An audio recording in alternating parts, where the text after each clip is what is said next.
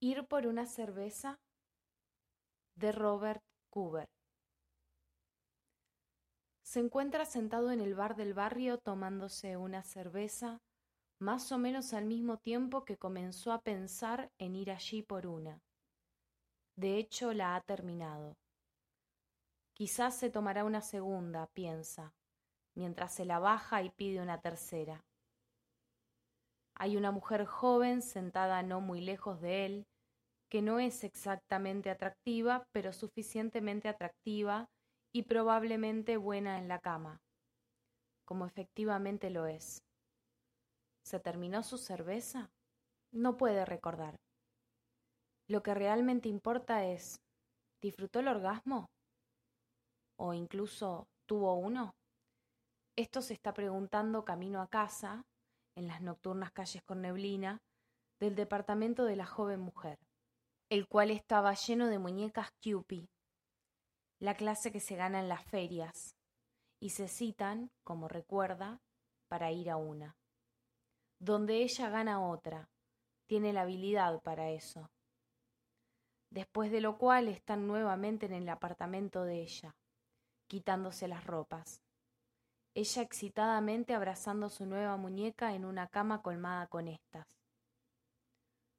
No recuerda cuándo fue la última vez que durmió, y ya no está seguro, mientras se bambolea a través de las calles nocturnas, aún con niebla, donde es su apartamento. El orgasmo sí tuvo uno, desvaneciéndose ya de su memoria.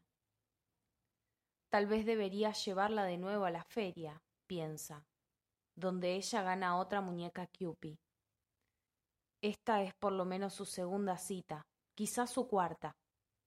Y esta vez van por una copa romántica al bar donde se conocieron, donde un fulano musculoso empieza a molestarla.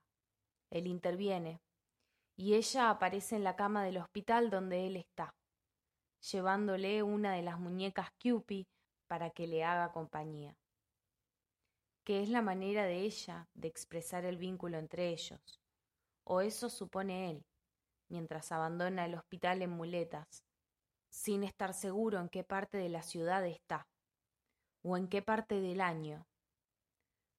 Decide que es tiempo de terminar la aventura. Ella lo está volviendo loco. Pero entonces el fulano musculoso aparece en su boda y se disculpa por la golpiza que le dio. Él no se había dado cuenta, dice, lo serio de lo de ellos. El regalo de boda del tipo es un cupón para reclamar dos bebidas gratis en el bar donde ellos se conocieron y un par de cintas blancas de satín para sus muletas. Durante la ceremonia ambos cargaron muñecas Cupid que probablemente tienen algún significado escasamente oculto, y de hecho lo tienen. El hijo que ella le da, suyo o de otro, le recuerda, como si él necesitara que le recordaran, que el tiempo se está moviendo rápido. Ahora tiene responsabilidades y decide verificar si todavía tiene el trabajo que tenía cuando la conoció. Lo hace. Su ausencia, si ha estado ausente, no es mencionada pero tampoco es felicitado por su matrimonio, sin duda porque, recuerda ahora, antes que conociera a su esposa, estaba comprometido con una de sus colegas y sus compañeros de trabajo ya habían hecho una fiesta de compromiso. Entonces deben estar molestos por el dinero que gastaron en regalos. Es vergonzoso y la atmósfera es de alguna manera hostil pero tiene un hijo en el jardín y otro en camino. Entonces, ¿qué puede hacer? Bueno, aún no ha hecho efectivo el cupón de regalo, así que, por un lado, ¿qué carajos? Puede ir por una cerveza, dos, de hecho, y se puede permitir una tercera. Hay una mujer joven sentada cerca de él, que parece que es probablemente buena en la cama, pero ella no es su esposa y no tiene deseos de cometer adulterio. O eso se dice a sí mismo, mientras se sienta en el borde de la cama de ella con sus pantaloncillos alrededor de los tobillos. ¿Se los está quitando o se los está poniendo?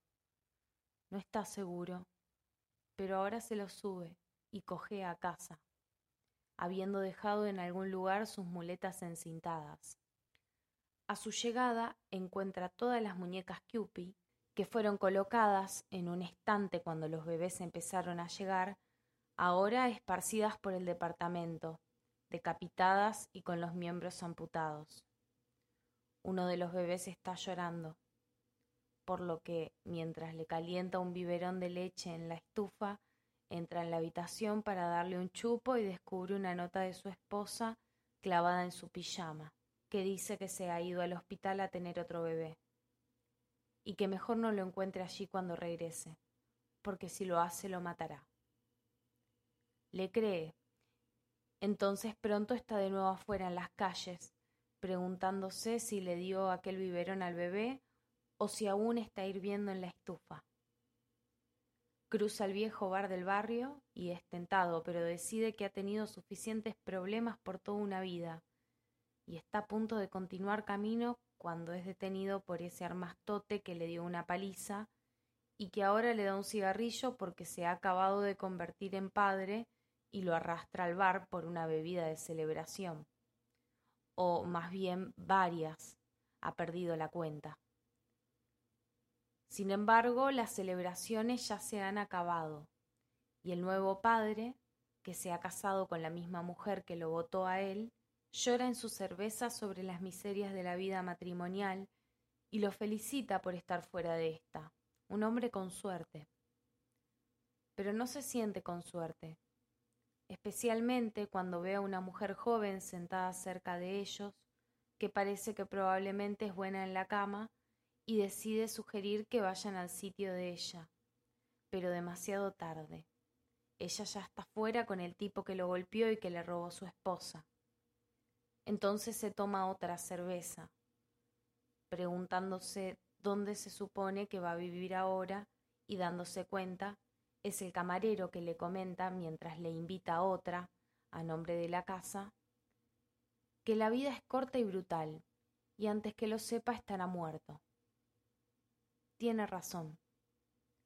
Después de unas cuantas cervezas más y orgasmos, algunos recordados vagamente, la mayoría no, uno de sus hijos, ahora piloto de autos de carreras y presidente de la empresa para la que él solía trabajar, llega a visitarlo en su lecho de muerte, y disculpándose por llegar tan tarde, fui por una cerveza, papá, pasan cosas. Dice que lo va a extrañar, pero que es probablemente lo mejor. ¿Lo mejor qué? pregunta. Pero su hijo se ha ido. Sí, primero que todo estuvo allí. Bueno, sabes, la vida dice a la enfermera que ha llegado a jalar la sábana sobre su rostro y a empujarlo al otro lado.